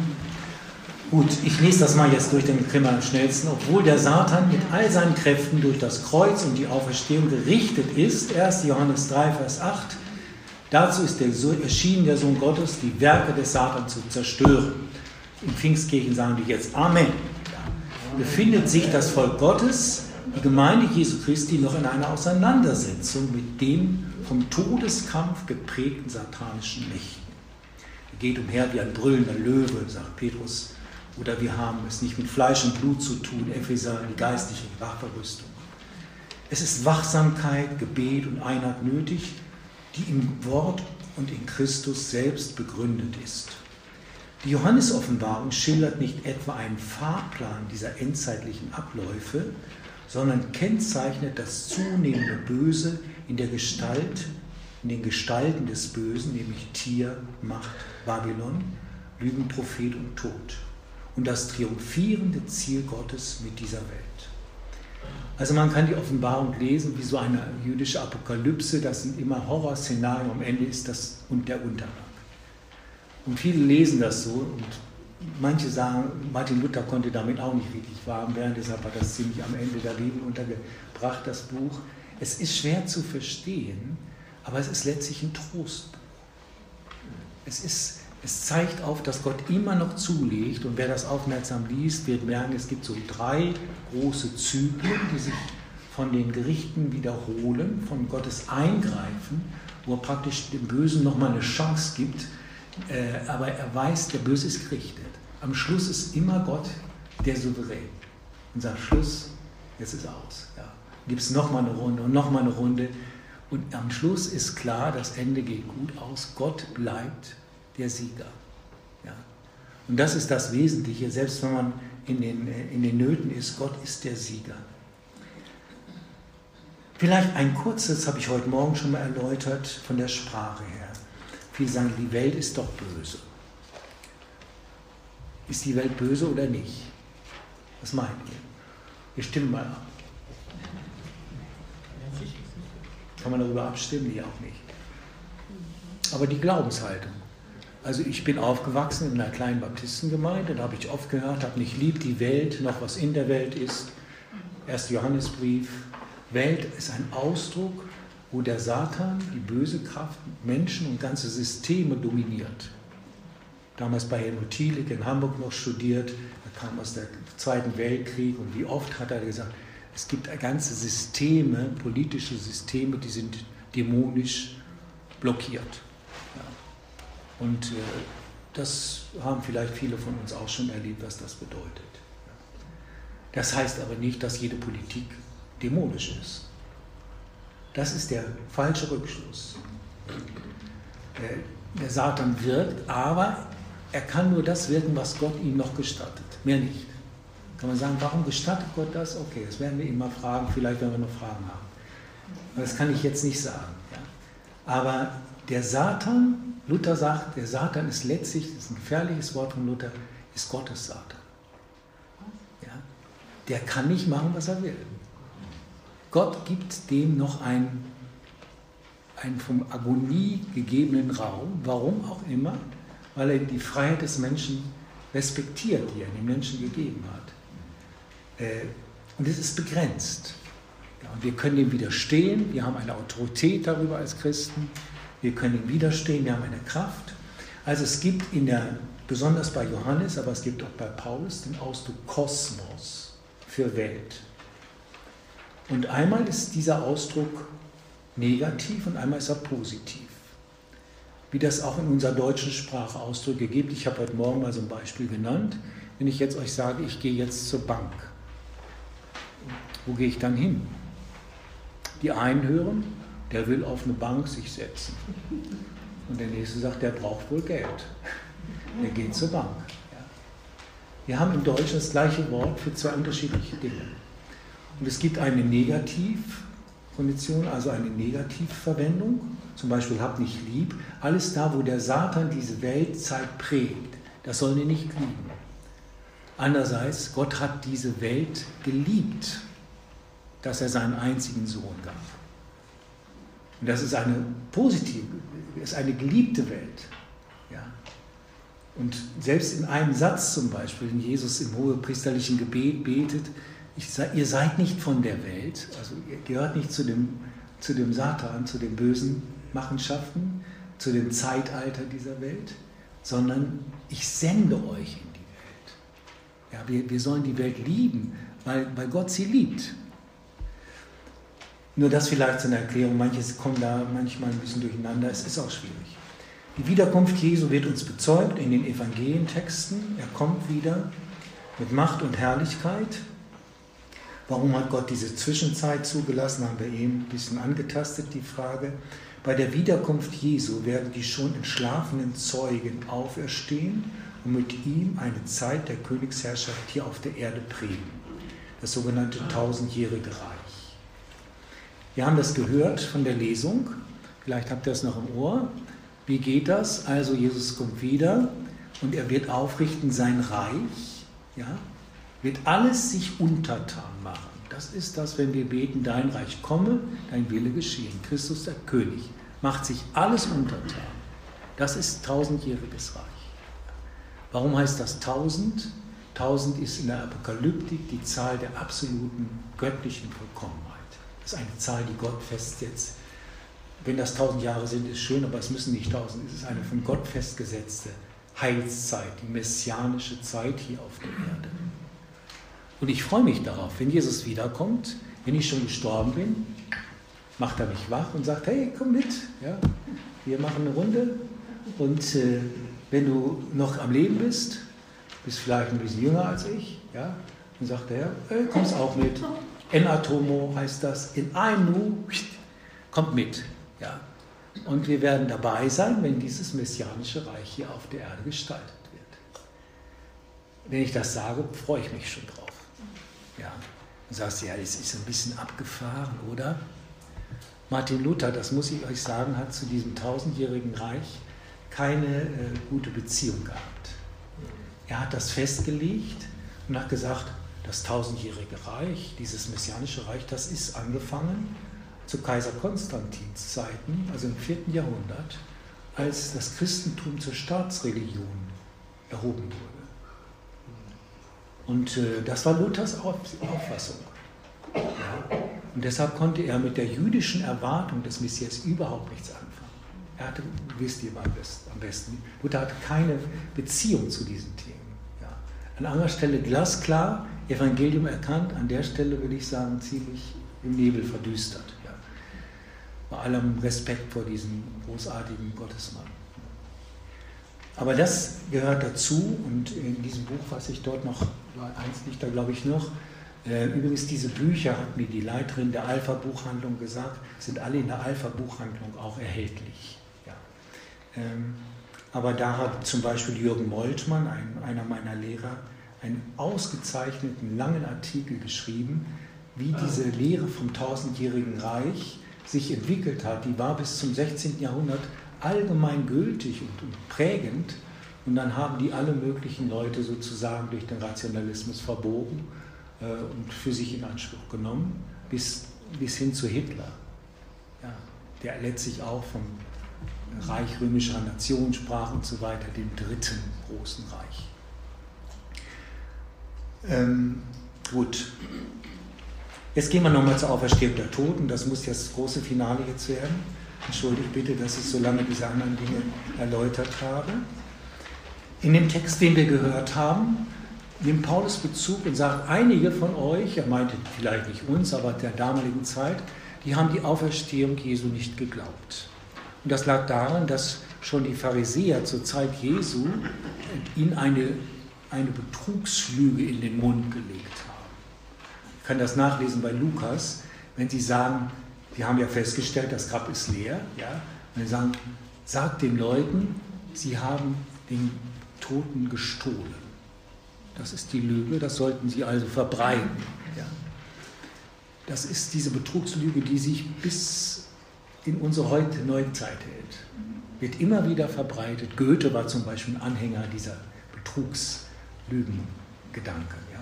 Goethe war, war nicht überzeugt, dass Jesus Christus auferstanden ist. Ja. Äh, oder dann gibt es die Frage der Zeugen, ist, ist er historisch auferstanden? Gibt es Zeugen? Dann zählt Paulus die ganzen Augenzeugen auf. Die haben ihn alle erlebt. Das ist ein historisches Ereignis.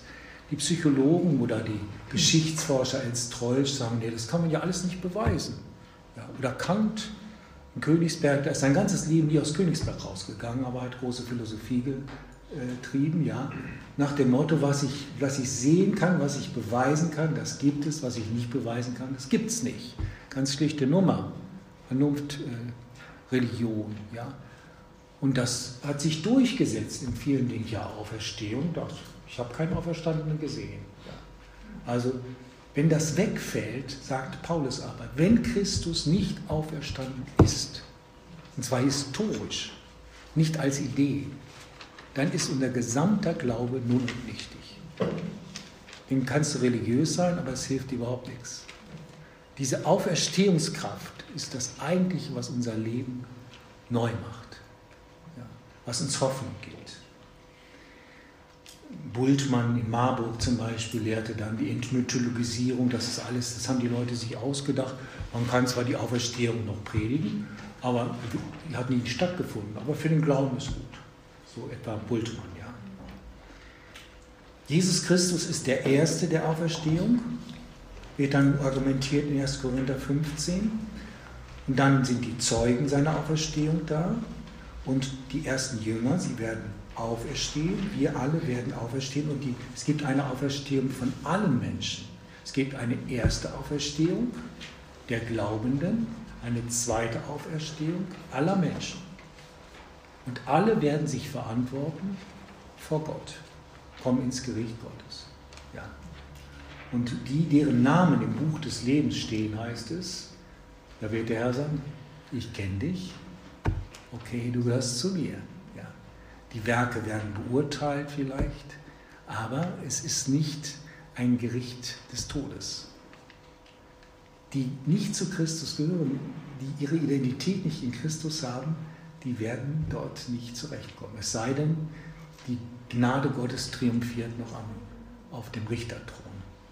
Das will ich nicht ausschließen. Ja. Also Jürgen Molden hat mir was erzählt, er hatte eine Vorlesung darüber und hat dann so gesagt, ja, so ähnlich wie ich jetzt formuliert habe, ich will das nicht ausschließen, dass Gott zum Schluss nochmal sagt, meine Gnade brennt mit mir durch, ich nehme alle auf in den Himmel. Und dann war ein Student, ich war es nicht, sagt, Herr Moltmann, Sie sind ja ein Allversöhner. Ja, also nach dem Motto, du hast alles jetzt gerade komisch dargestellt. Der sagte, ich bin doch kein Allversöhner. Wie kommen Sie denn drauf? Ich bin absolut kein Allversöhner. Äh, beim lieben Gott bin ich mir nicht ganz so sicher mehr. Hört sich ein bisschen lustig an.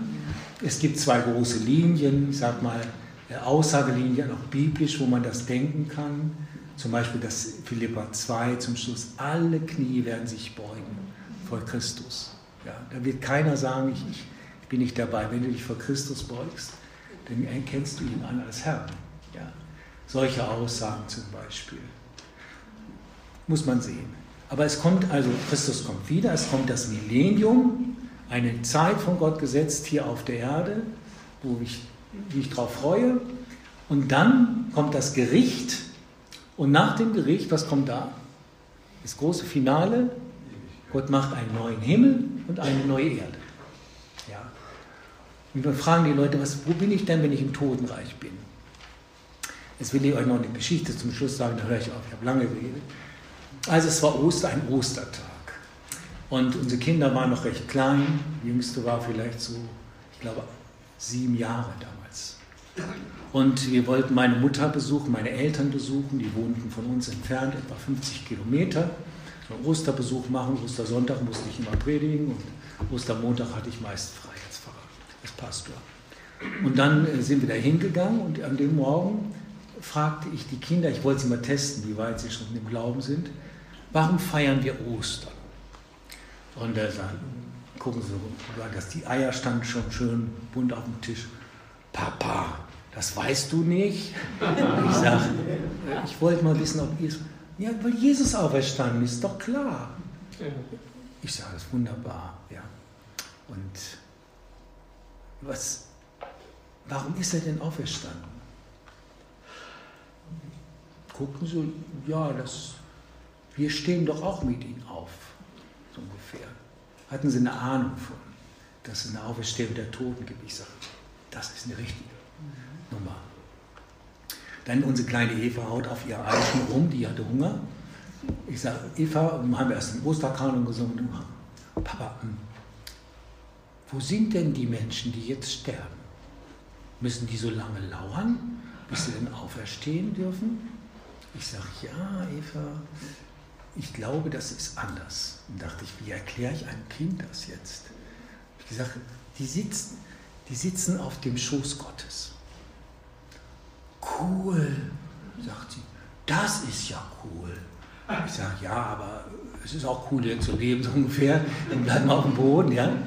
Aber es war ein tragischer Tag. Wir fuhren zu meinen Eltern und an dem Tag starb meine Mutter vor unseren Augen. Ein Herz, Herzinfall und war tot. Ja. Und es war ein Schock für mich, für uns alle natürlich. Sie war noch recht jung, 65 Jahre. Und äh, die Kinder dabei und so weiter. Das ist natürlich krass, ja. Mhm. Und, äh, und dann waren wir erst schockiert und ich weinte natürlich und wir weinten. Und, und dann fuhren wir zurück wieder nach Hannover, wo wir damals lebten. Und im Auto musste ich wieder weinen, ja, ist ja klar. Mutter verloren. Die Mütter sterben immer zu früh, finde ich. Und dann äh, war die kleine Eva hinten. Papa, warum weinst du denn? Ich sage, äh, ja, weil die Oma gestorben ist. Papa, die sitzt doch auf dem Schoß vom lieben Gott. Das weißt du doch. Der geht es so gut. Wirklich. Die ist so fröhlich jetzt. Hat sie uns getröstet wie unsere alte Seelsorgerin da hinten mit ihren acht Jahren. Ne? Mich sehr beeindruckt, was aus dem Kindermund oft kommt. Will ich noch eine Geschichte von meinem Sohn erzählen der ist geboren, hatte ganz schwer Neurothermitis.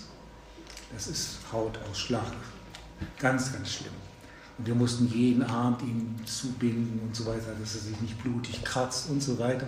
Und ich kam von einem Heilungsgottesdienst, den wir in unserer Gemeinde hatten. Und ich habe erlebt, wie viele Menschen Heilung erlebten.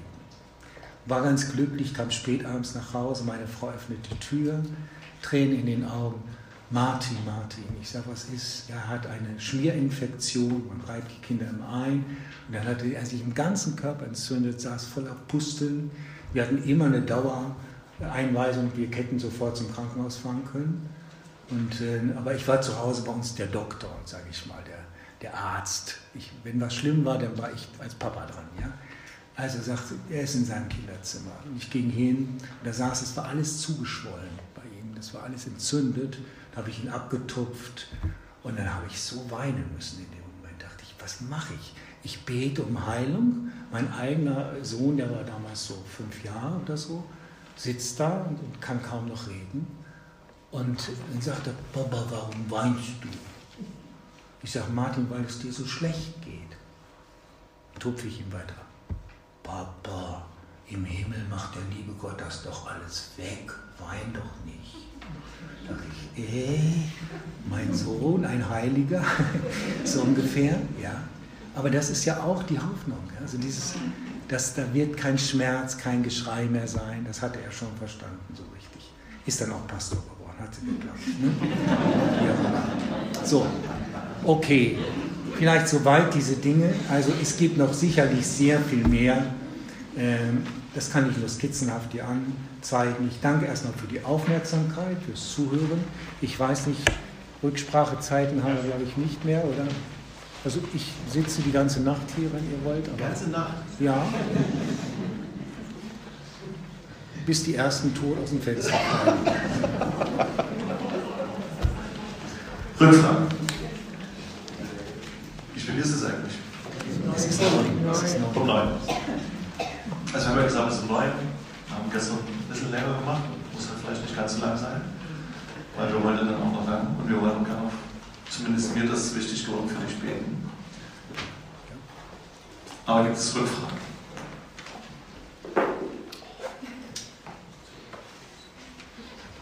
Nicole, bitte. Du musst bitte laut reden. Ja, steh mal auf. Ähm, hier steht, ähm, das tausendjährige Reich, dass das hier auf Erden stattfindet, ja? Mhm. Ähm, und die noch leben, entrückt werden. Wohin? Zu Christus. Und dann heißt es, die Zeugen, also manche meinen, die Zeugen, das sind nur die Märtyrer gewesen, aber es steht Zeugen, also alle, die Christus bezeugen, die Christen, werden mit ihm diese Zeit gestalten und verantworten. Also wir gehören mit zu den, nicht Beamten wäre jetzt falsch gesagt, aber wir gehören zu denen, die gestaltend mit Christus dieses Millennium mitgestalten dürfen. Du sagst, es sind so viele, wie klappt das? Der Herr hat eine andere Arithmetik, aber es geht.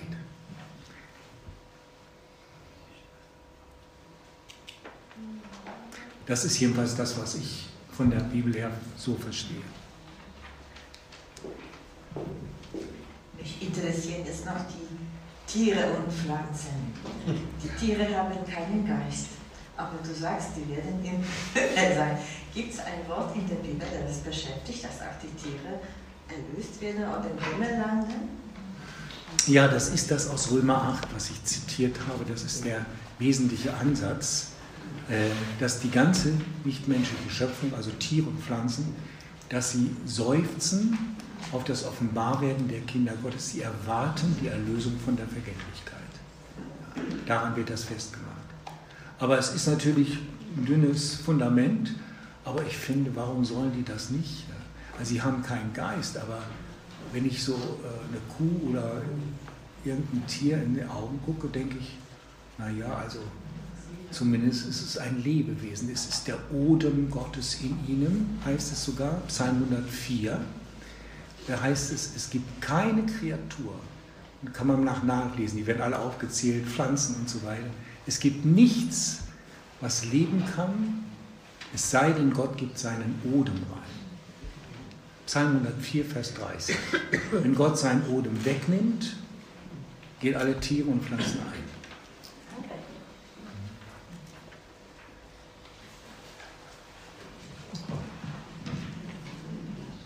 Ja, du hast heute viele Fragen aufgeworfen. Das ist manchmal ist interessant, aber auch gefährlich. Ja, da kommen einem plötzlich so manche Gedanken und Fragen noch dazu. Ich war mir kurz nur hängen geblieben, wie kriegst du das Paradoxe zusammen, dass Gott quasi wartet, Luft anhält, Geduld hat. Äh, Gott ist nicht linear, Gott ist ewig. Er war, ist, er ist schon, weiß schon, was sein wird, gibt. Er ist nicht linear. Und dann denken wir ihn jetzt so linear. Irgendwie ist das eigentlich gar nicht zusammengehörig. Ne? Ja, da gibt es eine Spannung, auch im ganzen Theologietreiben oder auch in den ganzen Texten. Ähm, weil Gott ja Mensch geworden ist. Er hat sich in die Zeit reingegeben. Er spricht mit uns mit Worten, die wir verstehen. Ja? Äh, Gott ist ganz, wird linear, aber er ist nicht linear.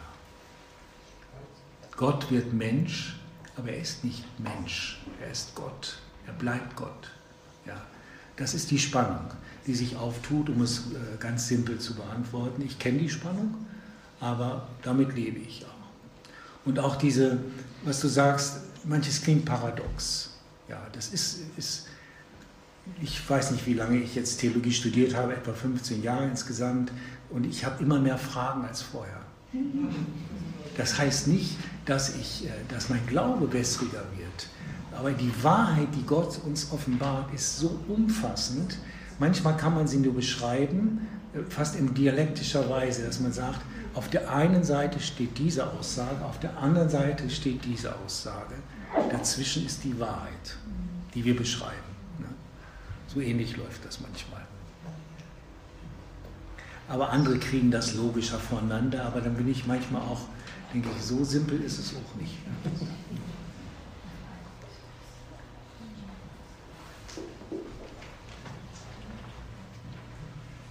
Ist ja viel von der Auferstehung die Rede gewesen. Äh, wie ist denn die Auferstehung der zwei Zeugen in den Straßen von Jerusalem einzuordnen, zeitlicher einzuordnen? Die, die dort, wo die Gräber sich geöffnet haben. Die, die, die schon verwesen und dann auferstehen werden. Was viele mit Saraja 4 in Verbindung bringen, mit diesen beiden Röhren und dem, äh, dem Öl, was da wieder reinfließt. Ich weiß jetzt nicht genau, was du meinst. Also als Jesus gestorben ist. Nee, nee, was kommt, das kommt noch. Also bin ich falsch informiert, das kann durchaus sein. Gibt es nicht zwei Zeugen, die quasi in Jerusalem dann auf den Straßen schon verwest sind, dann wieder auferstehen, also umgebracht wurden und dann wieder auferstehen? Offenbarung ist das. Offenbarung. Ist das Offenbarung? Ich weiß nicht genau. Aus Offenbarung weißt du. Ich weiß nicht genau, wo es steht. Ja. Also, äh, ich sage mal, zur Zeit Jesu gab es ja Totenauferweckung. Das ist aber nicht das, was in der Auferstehung passiert. In der Auferstehung gibt es einen neuen Leib. Ja? In der Auferweckung der Toten von Lazarus zum Beispiel gesagt. Das waren Zwischentöne der Auferstehungskraft. Dass der Tod sowieso nicht das letzte Wort haben kann, weil Lazarus ist wieder gestorben. Aber wenn du auferstehst, wirst du nicht wieder sterben. Ja. Äh, ich habe mich mit dieser Frage jetzt noch nicht so befasst, mit den zwei Zeugen. Das müssten wir vielleicht nochmal unter vier Augen angehen. Aber sonst, äh, ja. Oder eben, dass die Gräber sich öffnen ja, äh, beim Tod Jesu. Da merkt man, okay, der Tod hat verloren. Das ist ein Symbol gewesen, es muss irgendwie unheimlich gewesen sein, spooky, ja. Äh, und trotzdem, das waren Zwischentöne, die uns eigentlich nur aufmerksam gemacht haben, es gibt dieses große Finale. Und nochmal, wenn, wenn Paulus das so schreibt, wenn es das nicht gibt, dann ist unser Glaube ein Bluff. Das ist der Punkt. Ja. Noch drei Fragen.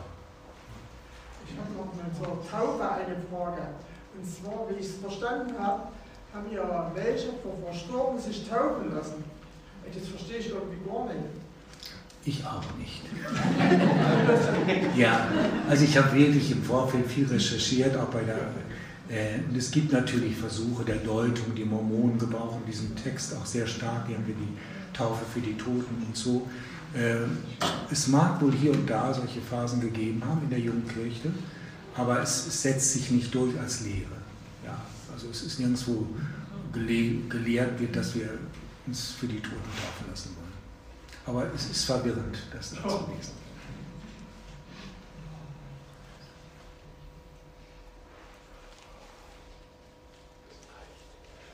Aber mit Verwirrung wollen wir nicht enden, sondern mit Zuversicht, hoffentlich. Also äh, mir geht es so, je mehr ich mich mit diesen Dingen befasse, umso fröhlicher werde ich.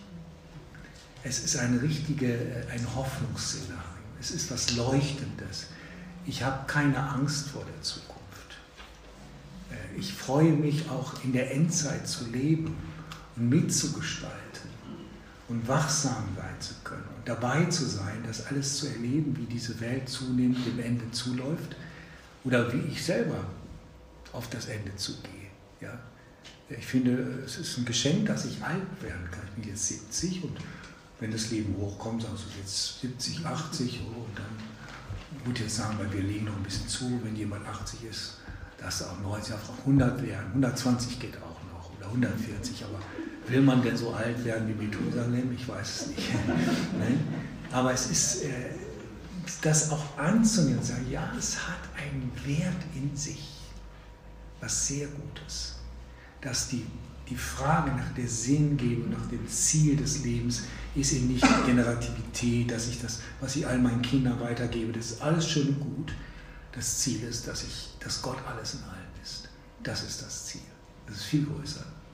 Und darauf freue ich mich. Und wenn wir uns dann im Himmel alle wiedersehen, sagen wir, hätten wir das damals schon gewusst. Ja. Da haben wir noch rumgerätselt, als wir hier in der Luthergemeinde saßen und haben so ein paar Aspekte zusammengetragen. Boah, sagen wir, jetzt sind wir endlich am Ziel. Ja. Und meine Oma ist im Himmel keine Oma mehr. Das freut mich auch. Ja. Also die Identitäten sind festgehalten, das heißt, die Namen sind aufgezeichnet im Buch des Lebens etwa. Äh, aber, oder psychisch krank, das wäre ja schlimm, wenn jemand sagt, ach, ist immer, ach, die, ist, die war schon immer leicht schizophren. Ah, ich erkenne sie wieder, jetzt ist sie im Himmel. Nee, so ist es nicht. Ja. Und die Gebrechen werden nicht mehr sein. Also in dem Sinne, ich weiß nicht, wie, wie man sich erkennen wird, aber ich glaube, man wird sich erkennen. Man wird sagen, ach, du bist es, ja. Du bist ja schöner, schöner than ever. Ja. Okay. Vielen Dank, Rainer. Was nochmal ein ganz wichtiger Punkt ist, du ermutigst uns ja wirklich, das Wort Gottes zu studieren. Auch das, was du gesagt hast, die Skripte, die wir bekommen haben, die Bibelstellen, lasst das heute Abend nicht irgendwo verschwinden in irgendeinem Karton oder hier oder immer, sondern lest das, beschäftigt euch mit diesen Texten. Eine starke Ermutigung. Vielen Dank. Und ich bin.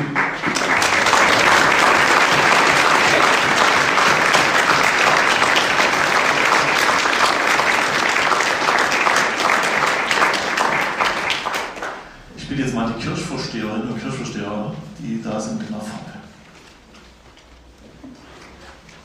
Das sind, die anderen fragen, wo sind denn die anderen? Genau. Wir wollen jetzt nochmal für den Heiner beten. Ihr könnt auch gerne mitbeten. Ich würde euch bitten, dass wir für den Heiner beten, ihn segnen, ihm die Hände auflegen. Mit Öl sein, wenn du das willst. Absolut, gerne. Absolut, okay, gut. Ich habe extra eine volle Flasche mitgebracht. Und dass ihr als Gemeinde heute Abend hier auch jetzt einfach diese Zeit nutzt, um für den Heiner zu beten. Der Heiner hat ja immer mal kurz was erzählt, wie es ihm geht. Und hat gesagt, betet für Heilung, ich nehme alles, was ich kriegen kann. Ja. Darum lasst uns jetzt für den Heiner beten. Darf ich hier sitzen bleiben? Du darfst sitzen Fühle ich mich sicher.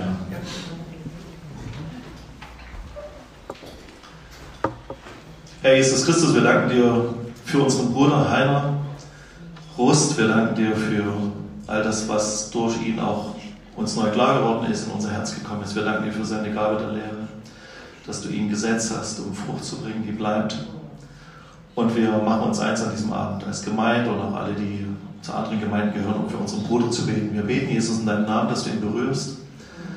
Wir glauben daran, dass du Gott bist und dass dir alles möglich ist. Und wir beten für unseren Bruder, dass du ihn berührst und gesund machst. Herr, wir wissen nicht, ob das heute Abend passiert, aber wir glauben das und halten daran fest, dass du uns in deinem Wort gesagt hast, dass wir für die Kranken beten sollen, ihnen die Hände auflegen sollen, sie mit Öl salben sollen. So wird es besser mit ihm werden. Und das erwarten wir und das glauben wir, Jesus, dass du den Herrn berührst. Auch wenn er in dieser starken Vorfreude auf dich lebt. Du hast seinen, deinen ganz eigenen Plan. Und wir beten für unseren Bruder, dass du ihn berührst an Körper, Seele und Geist. Ihn aufrichtest. All das, was in seinem Körper nicht in Ordnung ist, dass er in die Schöpfungsordnung Gottes hineinkommt. All das, was durcheinander gekommen ist, durch Prozesse, durch Genetik, wie auch immer, durch irgendwelche Schadstoffe, Herr, dass du diese Dinge bindest in deinem Namen und dass sie weichen müssen in Jesu Namen. Und dass du den Heiler berührst und dass er heil wird an Körper, Seele und Geist.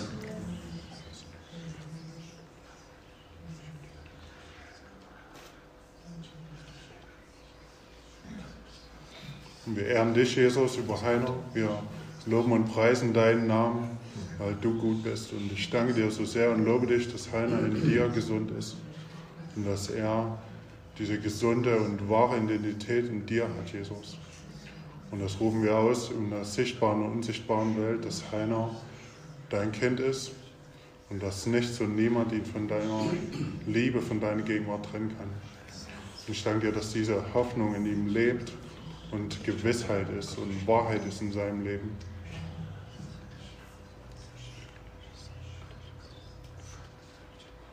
Vater, wir beten, dass dein Wille für den Heiner in Existenz kommt. Wir beten, dass du ihn berührst, dass du ihn erfüllst mit deiner Kraft, dass du ihn durchströmst mit Heilungskraft, dass du alle Muskeln wieder stärkst, alles, was, was nicht gut funktioniert, dass es wieder in Ordnung kommt.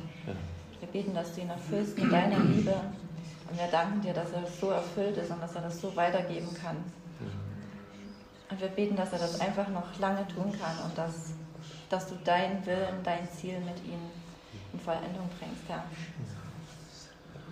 Wir beten jetzt in deinem Namen, dass jede Art von Lähmung weicht. Wir beten, dass du Muskeln stärkst, dass Verkrampfungen weichen, dass Schmerzen weichen, Jesus, in deinem Namen.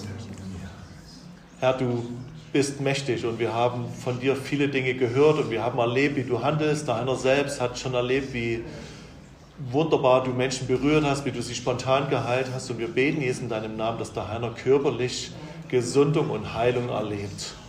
Und darin machen wir uns ein, in, eins in Jesu Namen. Amen. Amen. Und Heiner, wir salben dich mit dem Zeichen des Kreuzes, dem Hinterzeichen des Kreuzes an der Stirn. Das Zeichen dafür, dass Jesus gestorben ist für dich, für alle Krankheit, für alle Schuld, dass er Heil und Heilung erworben hat. Dem Hinterzeichen des Kreuzes in den Händen, als Zeichen dafür, dass Jesus sein Blut vergossen hat für dich. Und dass du in seinem Buch des Lebens stehst. Und Jesus, wir erwarten dein Eingreifen. Und du handelst jetzt am Heiner. Und das erwarten wir auch äußerlich. Sei gesegnet im Namen des Vaters und des Sohnes und des Heiligen Geistes. Amen. In Jesu Namen. Amen. Amen. Danke, Jesus, und ich danke euch. Ja, ich nehme das gerne. Ich habe noch was Kleines, Heiner. Äh, du hast mir heute erzählt, dass du gar nicht mehr so viel Wein trinkst. Du, ne? Ja. Was du gerne trinkst, ist ein herbes Bier. Ja, ja. Äh,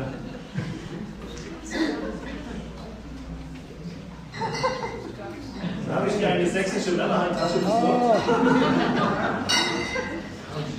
Äh, ich war heute in einem Getränkeladen und habe mich nochmal beraten lassen nach sächsischen herben Bieren. Und da habe ich dir mal ein paar Biere eingepackt. Krass. Äh, ein Bier hat sogar die Lutherkirche als Kronkorken. Ja, genau. Und das ist ja ein symbolisches Zeichen unseres Dankes als Gemeinde. Wir könnten hier noch ganz viele Handtaschen mitbringen, solche Männerhandtaschen. Aber genau. Herzlichen Dank, dass du gekommen bist, dass du diesen Weg auf dich genommen hast. Und wir sind sehr froh darüber, dass du auch mit uns verbunden bist. Und wieder mal kommst, genau.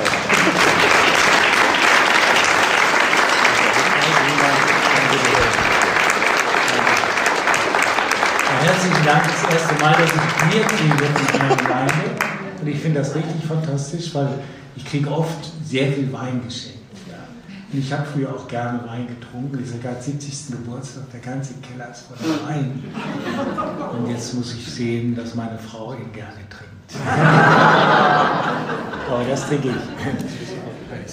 Du hast gesagt, dass du alles nimmst, was du bekommst. Da bekommst du noch mehr. Wir haben ein Buch für dich, der Lehrer und der Schüler. Ja. Du bist unser Lehrer, aber du bist Jesus Schüler. Ja.